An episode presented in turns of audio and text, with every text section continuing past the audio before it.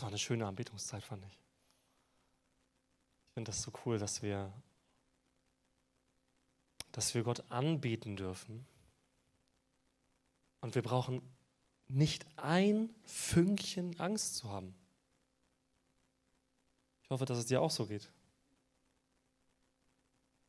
Die Bibel sagt so klar, wir dürfen zu Gott kommen, zu seinem Gnadenthron.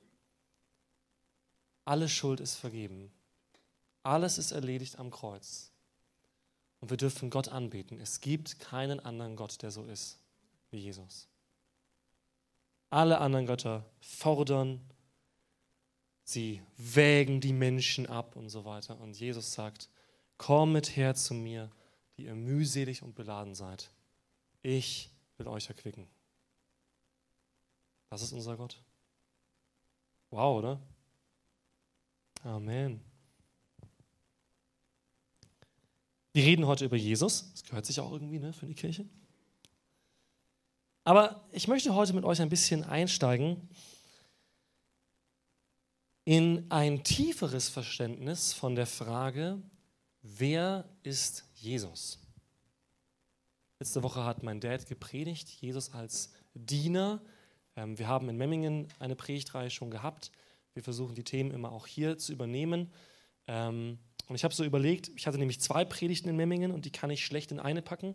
Ich predige eh schon immer zu lange und dann sitzen wir sonst bis, bis Einse hier. Ja. Ähm, und habe Gott gefragt, Herr, was, was möchtest du? Möchtest du, dass ich eine von den beiden Predigten jetzt hier auch bringe? Möchtest du noch einen anderen Aspekt bringen? Und er hat mich nochmal auf was anderes geführt. Das heißt, die anderen Predigten, zum Glück sind sie ja aufgenommen, die könnt ihr anhören auf YouTube. Ähm, da geht es um die Gottheit Jesu zum Beispiel, eine theologisch sehr interessante Sache. Ist Jesus Gott? Könnt ihr gerne anhören auf YouTube. Heute möchte ich über das Geheimnis oder das Mysterium Christus sprechen. Und wir lesen erstmal eine Stelle dazu aus Matthäus 16. Matthäus 16, wer eine Bibel dabei hat, dürft sie aufschlagen, wer eine App hat, darf sie auftippen. Matthäus 16, Vers 13 bis 19.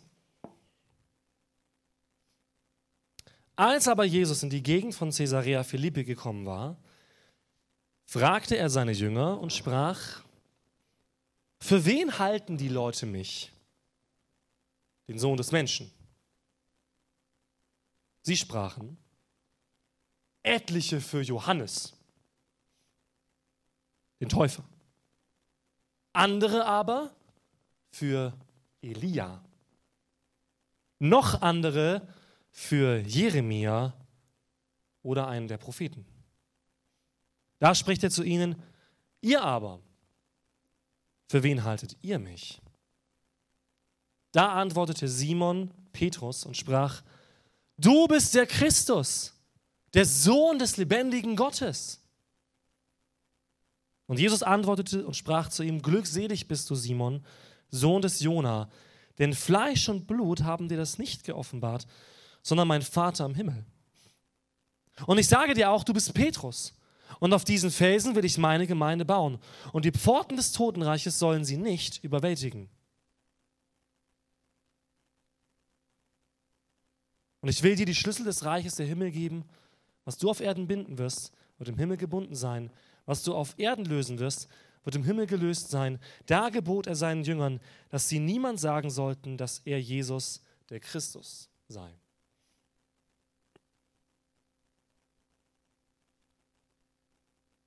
Jesus erkennt hier eine Sache. Die Menschen versuchen, ihn greifbar zu machen. Ich meine, wir sind alle Sicherheitsmenschen. Ne? Äh, Matthias hat in der Einleitung schon darüber gesprochen, ne? so, wenn die Frage der Sicherheit kommt, ja, da sagen die wenigsten nein. Ne? Kostenlose Sicherheiten, die nehmen wir mit. Ne?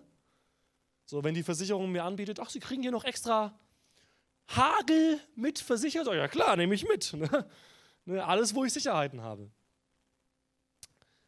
Ich glaube aber, wir brauchen nicht nur Sicherheiten in unserem Leben, sondern gerade auch im Bereich von Spiritualität, suchen wir Sicherheiten. Was manchmal gut ist und manchmal schädlich. Die Menschen bekamen Jesus mit und sie konnten ihn nicht so richtig einordnen. So scheint es. Und das lesen wir auch an anderer Stelle. Sie versuchen ständig irgendwie ihn zu fragen, ja jetzt sag doch mal, wer du bist. Johannes 8 bis 10, einige meiner Lieblingskapitel in der Bibel, weil da Jesus so auf den Putz haut und sagt, ja, ich bin der Hirte und ne. Und also er, er macht schon klar, ich habe eine ganz klare Position. Ich weiß, wer ich bin, sagt Jesus von sich. Ich weiß, wer ich bin. Ich weiß übrigens auch, wer Gott ist, im Gegensatz zu euch, sagt Jesus dann den Pharisäern. Also er hat schon klar gemacht, er wusste, wer er selbst ist. Aber die Leute versuchten ihn ständig in eine Schublade zu stecken. Ja, du bist doch der Sohn von Maria und Josef. Ist da nicht so ein bisschen die Frage, ist der vorehelich gezeugt worden und so? Ne? so was ist mit dem? Ne? Oder aus Nazareth. Was kann denn aus Nazareth Gutes kommen? Das ist ja völlig. Also, da habe ich noch niemanden erlebt, der, der irgendwie vernünftig ist. Die sind alle so ein bisschen. Ne? wie die Autofahrer mit dem BC-Kennzeichen nennen. Vergebt mir. Das ist nur ein Gerücht, das ich aufgeschnappt habe. Das ist nicht meine Meinung. Nur ein Gerücht. Also sie versuchten irgendwie, sie versuchten irgendwie klarzumachen, äh, irgendwie den Jesus, den finden wir ein bisschen komisch. Den können wir nicht so richtig einordnen. Der sagt ganz komische Sachen von sich selber. Und die Jünger sind davon beeinflusst. Sie sagen, hey, wir hören so viele Sachen über dich. Klar, wir laufen mit dir, du sagst ständig irgendwas über dich, aber äh, kannst du uns irgendwie mal sagen, wie du das einordnest? Das Interessante ist aber, Jesus sieht diese Fragen in den Herzen seiner Jünger. Und er beginnt mit einer Frage. Für wen halten denn die Leute mich? Jesus weiß ganz genau, was in den Herzen der Menschen ist. Das sagen die Evangelien an verschiedenen Stellen. Jesus weiß ganz genau, für wen ihn die Leute halten. Jesus kennt die Schrift. Natürlich weiß er, dass Leute darüber sprechen, ja, vielleicht ist er der Elia. Aber er sieht seine Jünger an und sagt, okay, er fragt nicht mal, für wen haltet ihr mich, sondern er fragt zunächst, für wen halten die Leute mich? Ich glaube, unser Bild von Jesus ist nicht neutral. Wie du Gott siehst, hat ganz viel zu tun mit deiner Persönlichkeit, deinem Umfeld und deiner Geschichte. Kommen wir gar nicht drum rum. Es gibt genügend Leute, die ich schon auch seelsorgerlich betreut habe und auch, wo ich mit ihnen geredet habe, die ein schlechtes Verhältnis zu ihrem leiblichen Vater hatten dann werden sie Christen. Und plötzlich lesen sie, Gott ist ein Vater. Ja, ihr könnt mir glauben, der Begriff ist gefärbt. Und das finden die erstmal nicht angenehm, sowas zu lesen, weil da kommen keine positiven Assoziationen, keine positiven Dinge in ihren Kopf. Wenn sie lesen, Gott ist mein Vater, dann denken sie vielleicht, okay, der wird mich schlagen, der wird mich streng erziehen und der ist nicht an mir interessiert, weil sie es so von ihrem leiblichen Vater erlebt haben. Vielleicht kommen Menschen aus religiösen Strukturen, auch religiöse Strukturen mit einem Kreuz vorne drauf, in denen irgendetwas gesagt wurde, ja, Gott ist Liebe und Gott ist einfach dafür, dass du dich entfaltest und diese Menschen erleben, da finde ich keine Orientierung, wollen Jesus neu kennenlernen, aber fragen sich ja, ist jetzt Jesus Liebe oder nicht? Ich habe so viele Menschen erlebt, die mit diesen Sachen aufgewachsen sind ja, Jesus ist Liebe und Hauptsache Liebe. Und später schütten sie das Kind mit dem Bade aus, weil sie sagen, es ist ja nicht nur Liebe, da ist doch noch mehr dahinter, als dass Gott will, dass ich mich selbst entfalte. Aber sie schmeißen die Liebe mit raus, anstatt die wahre Liebe Jesu zu suchen. Das, was andere über Jesus sagen, das, was wir hören, das, was wir erfahren, prägt natürlich unser Bild von Jesus. Und deswegen fragt Jesus hier nochmal ganz bewusst, okay, diese ganzen Stimmen über mich, die kenne ich ja. Aber ihr, für wen haltet ihr mich? Überleg mal kurz, wenn du an Jesus denkst, vielleicht wenn du dir wie so einen inneren Film machst, es gibt ja mehrere Jesus-Verfilmungen, ja, wenn du dir wie so einen inneren Film machst, wenn du an Jesus denkst, woran denkst du da? Und ich verspreche euch, die Vorstellungen hier im Raum sind unterschiedlich. Und das ist etwas gar nicht so Schlechtes, glaube ich. Es bedeutet nämlich, dass Jesus auch jedem von uns persönlich zunächst einmal begegnen will und kann.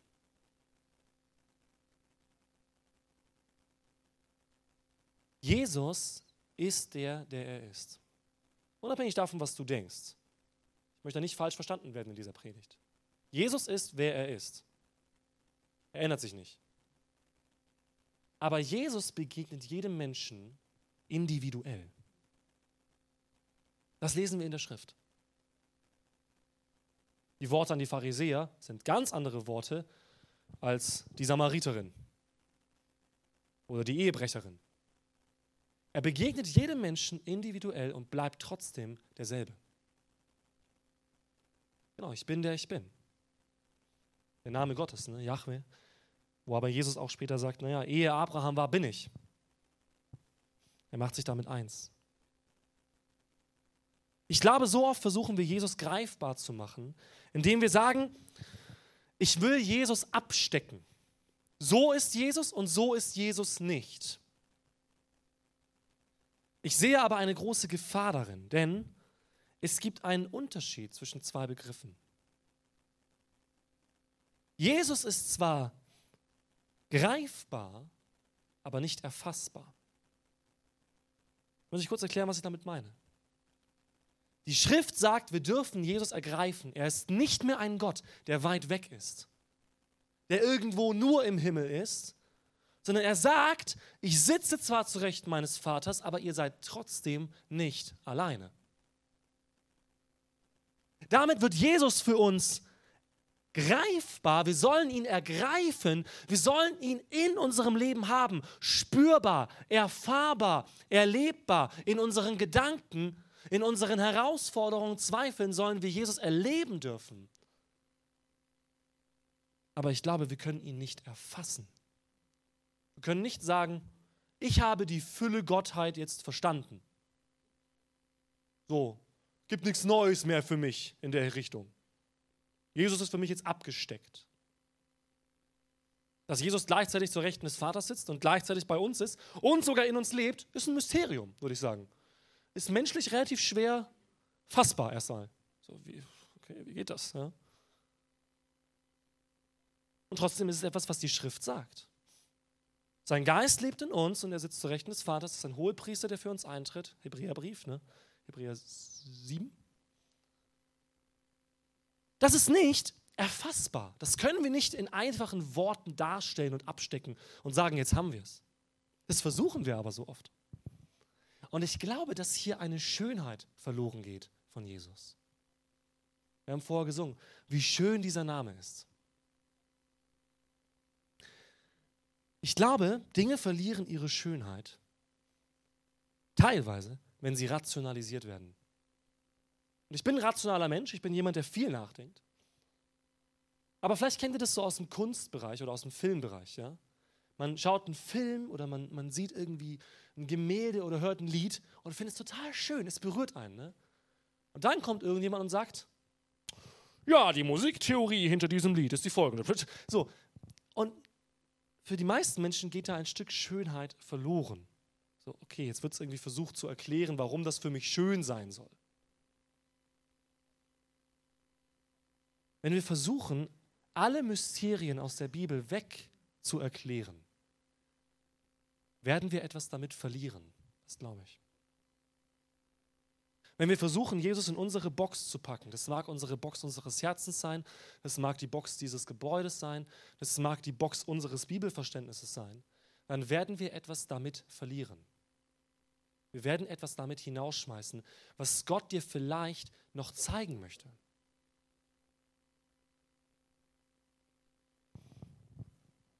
Im zweiten Korintherbrief sagt Paulus etwas sehr Interessantes über sein Verständnis von Jesus. 2. Korinther 5, die Verse 16 und 17. So kennen wir denn nun an, von nun an niemand mehr nach dem Fleisch. Wenn wir aber auch Christus nach dem Fleisch gekannt haben, so kennen wir ihn doch nicht mehr so. Darum, ist jemand in Christus, dann ist er eine neue Schöpfung. Das Alte ist vergangen, siehe, Neues ist geworden. Das finde ich sehr interessant hier, was er sagt. Wir kennen nun niemanden mehr nach dem Fleisch. Was heißt das denn jetzt? Meint er hier Grillen, Grillparty oder was meint er hier? Nach dem, nach dem Fleisch heißt das dann Salatbuffet oder was bedeutet das? Nein, dieses nach dem Fleisch, ich glaube im Griechischen heißt es Katasarkos, ähm, hat in der Bibel zwei Bedeutungen. Das eine ist, wenn es um die fleischliche Natur geht, unsere sündhafte Natur, unsere Natur, die von Gott getrennt ist. Das wird er hier nicht meinen, denn er sagt, wir haben Jesus nach dem Fleisch gekannt, aber Jesus hatte keine Sünde in sich. Also manche Fleisch nicht Sünde. Die andere Bedeutung von Fleisch ist besonders für Juden entscheidend gewesen. Da geht es nämlich um Abstammung.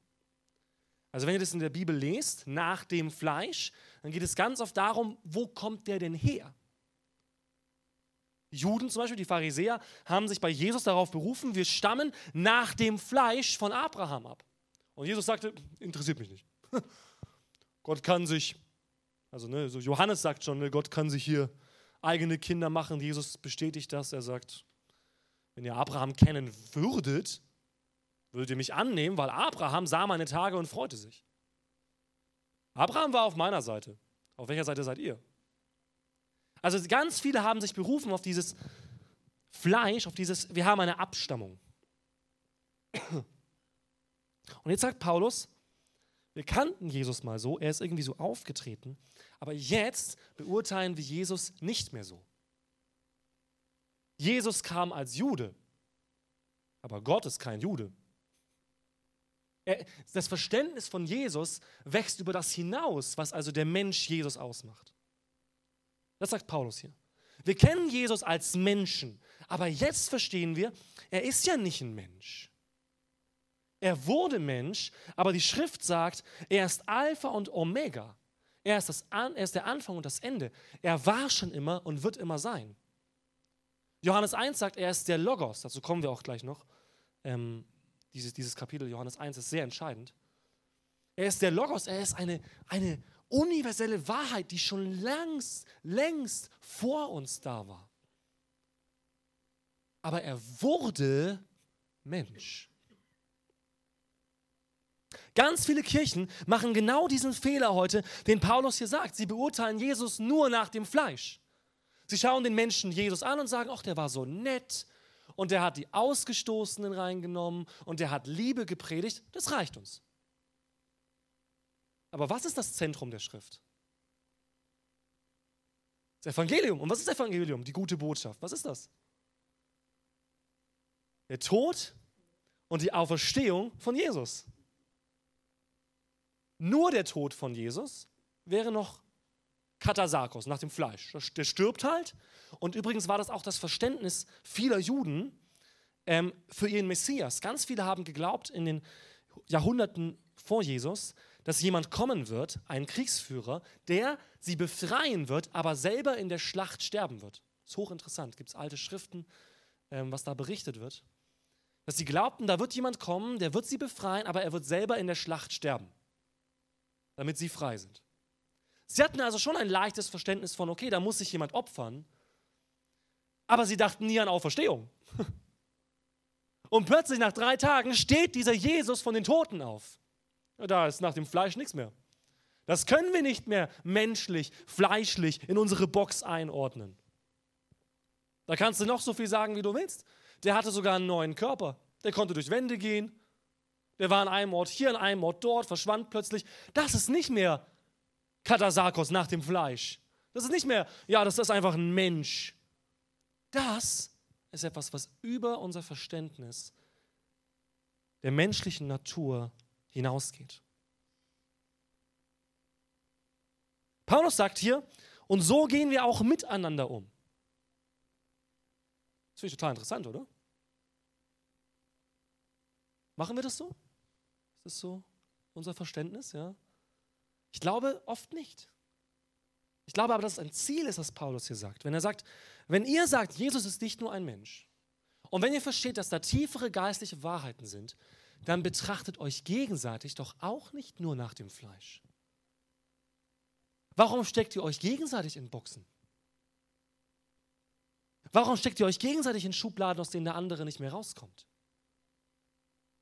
Warum, warum seht ihr nicht das Göttliche im anderen? Das bedeutet nicht, dass wir alle Götter sind, das ist Pantheismus, sondern dass Jesus in dem anderen lebt. Warum seht ihr nicht, erkennt ihr nicht an, dass Jesus in dem anderen lebt? Und er damit ein Bruder oder eine Schwester ist, dass er damit Gnade empfangen hat von Gott, dass Gott diesen Menschen liebt. Glaubt ihr, unsere Welt würde sich ändern, wenn wir das tun würden als Christen? Wenn wir nicht nur uns gegenseitig, sondern auch die Menschen da draußen aus göttlicher Perspektive betrachten würden? Natürlich können wir jeden Menschen abkanzeln, was er falsch macht. Da habe ich ein ganzes Buch zu. Aber dieses Buch, wenn ich es so verwende, tötet. Was, wenn ich dieses Buch verwende, um zu verstehen, wie Gott den Menschen sieht? In seinem Ebenbild geschaffen. Eine der ersten Aussagen über den Menschen, die bis heute in unsere Rechtsprechung Einfluss hat. Grundgesetz Paragraph 1 Absatz 1. Die Würde des Menschen ist unantastbar. Das kommt aus der Ebenbildlichkeit des Menschen von Gott. Sehen wir Menschen so? Sie sind im Ebenbild Gottes geschaffen? Dein Nachbar? Er trägt das Wesen Gottes in sich? Dein Chef? der Entscheidungen trifft, die du nicht nachvollziehen kannst? Trägt das Ebenbild Gottes in sich? Deine Schwiegermutter? Trägt das Ebenbild Gottes in sich? Ja? Und so weiter. Was, wenn wir anfangen würden, Menschen so zu sehen? Und ich glaube, das sollen wir. Aber ich glaube, wir können es nur, wenn wir erst Jesus so sehen. Wenn wir Jesus kennen, das ist meine Überzeugung, wenn wir Jesus kennen, wissen wir, wie wir den Menschen behandeln sollen. Das hat nämlich Jesus uns gelehrt. Wenn wir Jesus nicht kennen, dann ist liebet eure Feinde völliger Quatsch. Tut denen Gutes, die euch hassen, segnet die, die euch verfluchen. Das ist völliger Käse, wenn wir nicht Jesus kennen. Weil da fehlt jede Grundlage. Aber wenn wir Jesus kennen, wenn wir verstehen, der lebendige Jesus hat mich befreit und ist lebendig in mir, dann kann ich ja gar nichts anderes, außer das auf den anderen auch anzuwenden. Römer 2, wichtiges Kapitel, sagt, wenn du glaubst, du selber bist der Erlöste, aber wendest das Gesetz auf die anderen an, verurteilst du dich selbst. Lass uns das mal so ein bisschen verdauen. Wenn du glaubst, du bist der Erlöste und Gerechte, was laut der Bibel nur aus Gnade geschehen ist, aber wendest das Gesetz auf den anderen an, um ihn zu verurteilen, bist du selber verurteilt.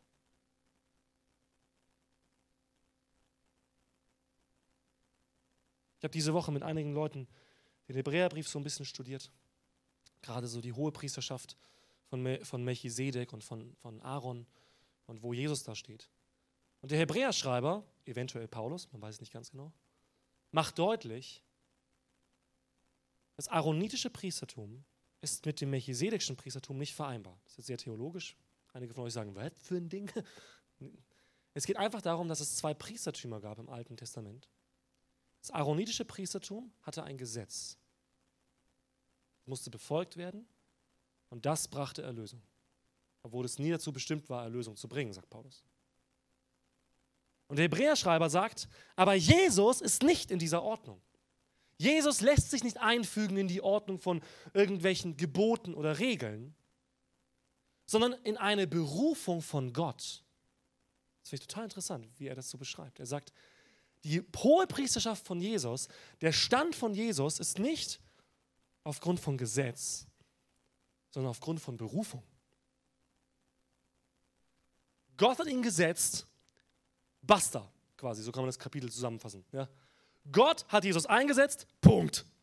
Kann nicht verändert werden, er stirbt nicht mehr, er vererbt es nicht, er bleibt der, der er ist. Punkt. Was, wenn wir so denken würden? Was, wenn wir verstehen, dieselbe tägliche Gnade, die für mich gilt, gilt für den anderen? Nicht nur für Christen. Die Gnade Gottes ist verfügbar für jeden Menschen, jeden Tag. Und wer den Namen des Herrn anruft, wird gerettet. Da musst du nicht vorher noch irgendwie erstmal drei Kirchenbesuche machen oder sowas und eine Strichliste führen und ein Scheckheft voll machen oder ein Stempelheft und dann kriegst du Stempelheft und dann bist du im Himmel. Sondern wer den Namen des Herrn Jesus Christus anruft, ist gerettet. Amen. Es gilt für jeden. Was, wenn wir aufgrund unseres Boxverständnisses diese Gnadentür für manche Menschen zuhalten? Das ist eine schwierige Frage, ne?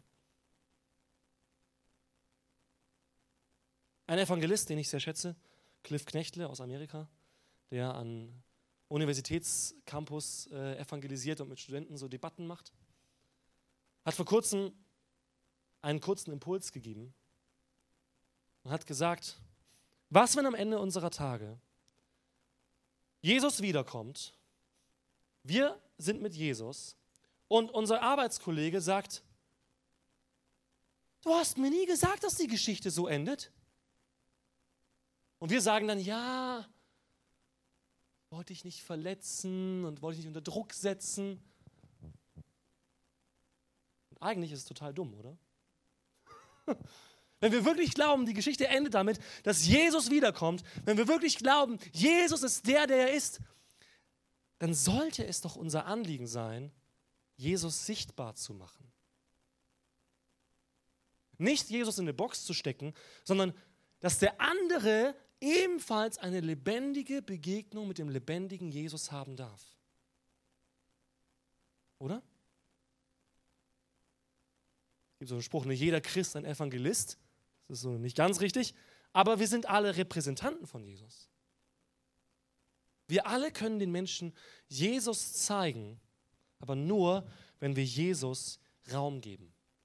Ich glaube, Jesus hat nur Raum in unserem Leben, wenn wir ihn nicht in diese Box packen, sondern wenn wir ihm den Raum geben, den er will.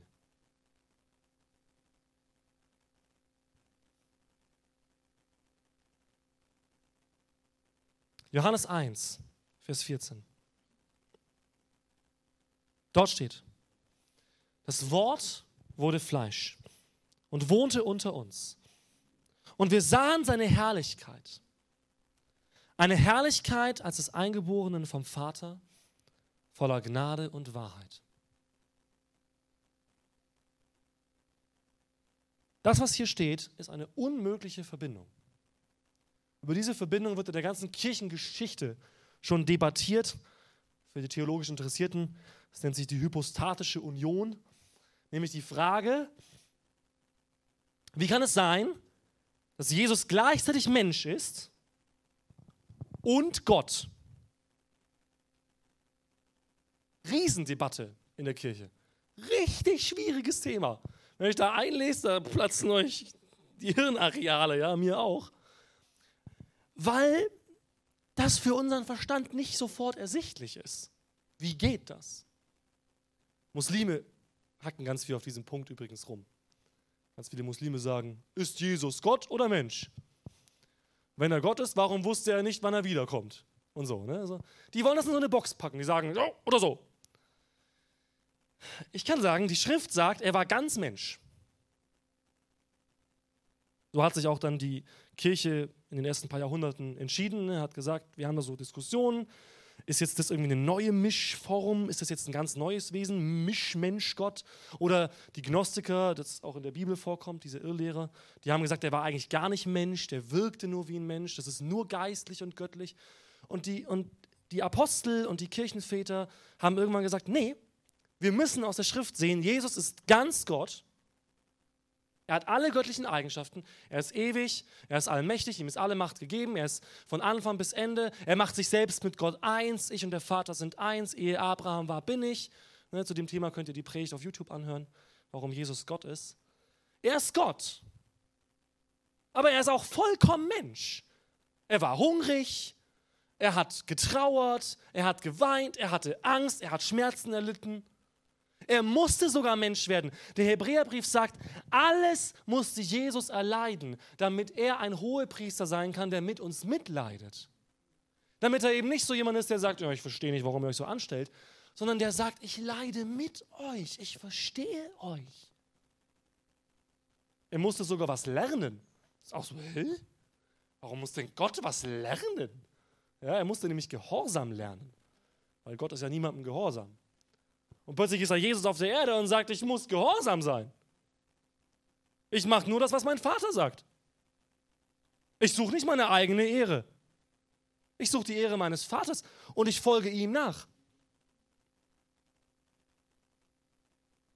Das ist nicht so eine einfache Box, in die wir da Jesus stecken können sondern es sind Wahrheiten, die für uns ein Mysterium sind. Man kann da sehr viel rational drüber sprechen und auch philosophisch, das mache ich aber heute nicht, weil ich glaube, es bleibt trotzdem ein Mysterium.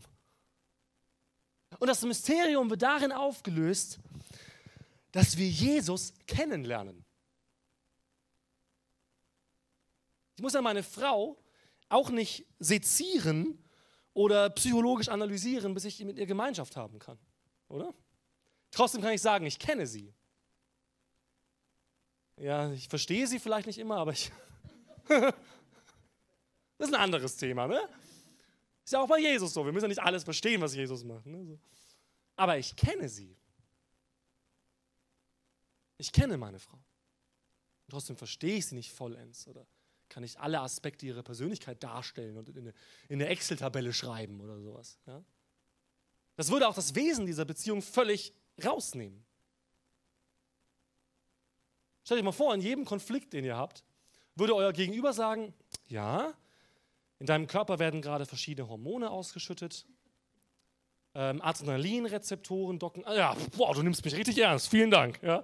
Das ist zwar richtig, aber es ist nicht der Kern der Sache. Richtig? Schon die Wahrheit, natürlich, dass da Adrenalinrezeptoren andocken und dann Hormone ausgeschüttet werden. Aber hier geht es um was anderes, wenn wir streiten. Ja? Nicht darum, dass ich jetzt plötzlich eine körperlich-chemische Reaktion habe. Worum geht es denn bei Jesus? Das ist doch die Frage. Und ich glaube, es geht auch um Theologie. Ich bin ja auch ein Theologe. Ich, ich, ich versuche Gott damit zu ehren, auch dass ich meinen Verstand gebrauche, um die Höhe, Weite, Tiefe und Breite der Erkenntnis Gottes zu erforschen. Ich liebe das. Besonders liebe ich, dass es nie aufhören wird. Anton hat mir mal erzählt im Gespräch, dass er Angst hatte, dass es irgendwann keine Predigtthemen mehr gibt. Ne? Und am Ende seines Dienstes sagt er, die Angst ist weg. Ne? So, braucht man sich, glaube ich, nicht mehr zu fürchten. Ne? Mir geht es auch so. Also ich glaube, die Themen werden nie aufhören. Weil die Höhe, Breite, Tiefe der Erkenntnis Gottes ist so viel höher als ich. Ich kann immer was lernen. Immer. Ich darf immer lernen, solange ich hier lebe. Das ist doch toll, oder? Du auch übrigens, nicht nur ich. Du darfst auch lernen. Wir sind dazu berufen zu lernen. Wir sind Jünger von Jesus, das heißt Schüler.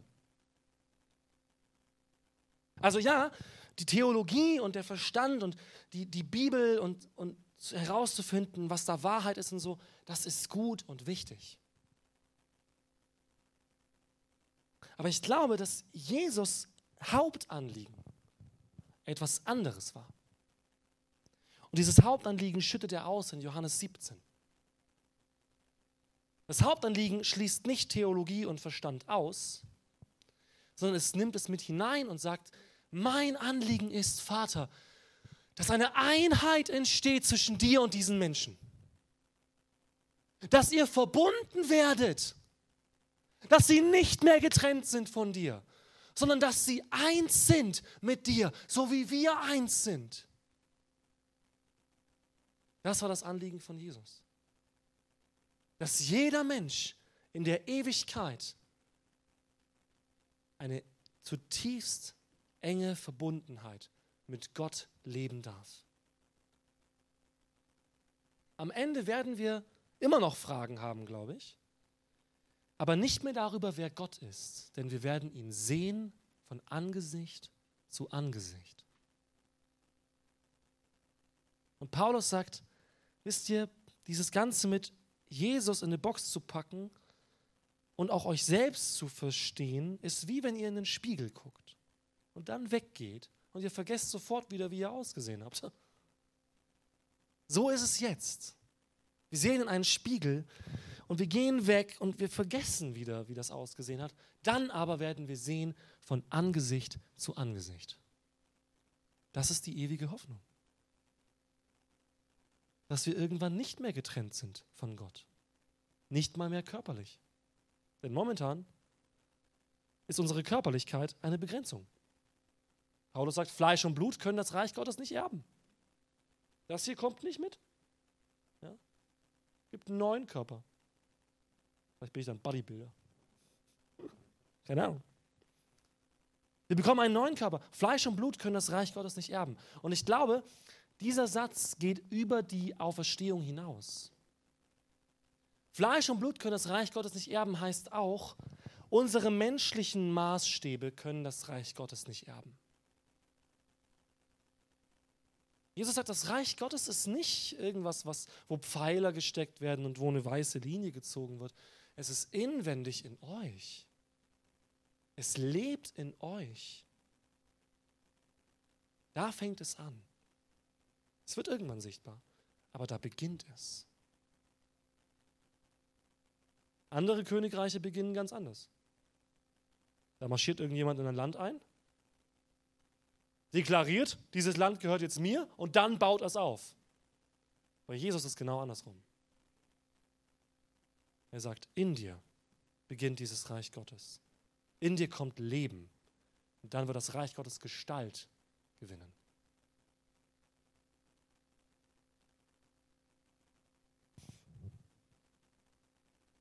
Römer 8, letzte Bibelstelle für heute.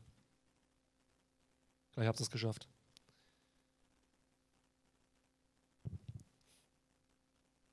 Römer 8, Vers 29.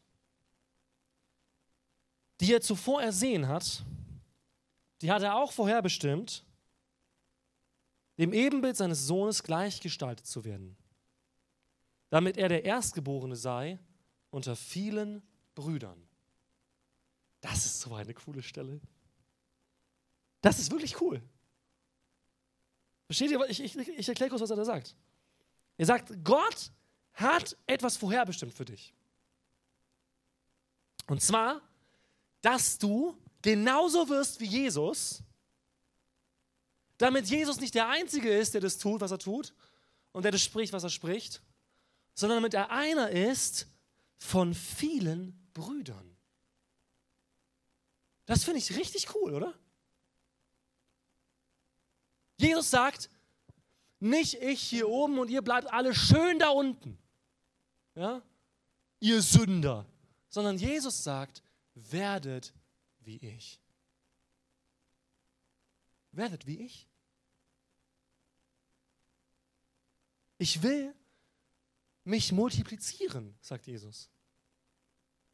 Und deswegen sagt auch das Neue Testament, das große Geheimnis ist Christus in uns. Er selber will Gestalt gewinnen in uns. Das ist für mich das Zentrum von Christologie von der ganzen Lehre über Jesus. Jesus sagt, das ewige Leben besteht darin, dass wir Gott kennen und seinen Sohn, den er gesandt hat. Und dann sagt das Neue Testament, und was ist unser Auftrag? Jesus auszuleben.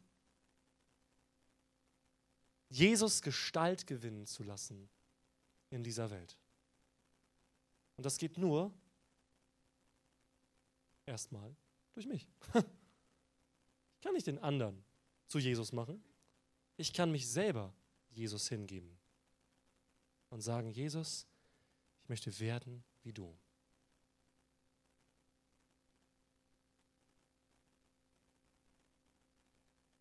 Ich möchte werden wie Jesus. Er ist Gott, ja. Wir sollen ähnlich werden, natürlich, aber ich glaube, diese, diese Ebenbildlichkeit geht um das Wesen Gottes. Wir werden niemals allmächtig sein, das glaube ich. Wir werden nicht allwissend sein, aber wir werden in sein Wesen verwandelt. Wir werden wie er. Wir tragen dasselbe Herz Gottes dann in uns. Das ist das Ziel. Also, Jesus war noch nie greifbar für die Menschen. Jesus wollte auch nicht in eine Box gesteckt werden. Jesus wollte, dass man ihm vertraut. Dazu hat er aufgerufen, an seinen Namen zu glauben. Trotzdem ist Jesus erlebbar. Trotzdem ist Jesus lebendig, auch in deinem Leben, wenn du es möchtest. Wenn du aufhörst, ihn in deine Box zu packen und menschlich zu beurteilen, sondern wenn du anfängst, Dinge geistlich zu beurteilen. Dann wird er Gestalt gewinnen. Und am Ende werden wir sein Wesen tragen.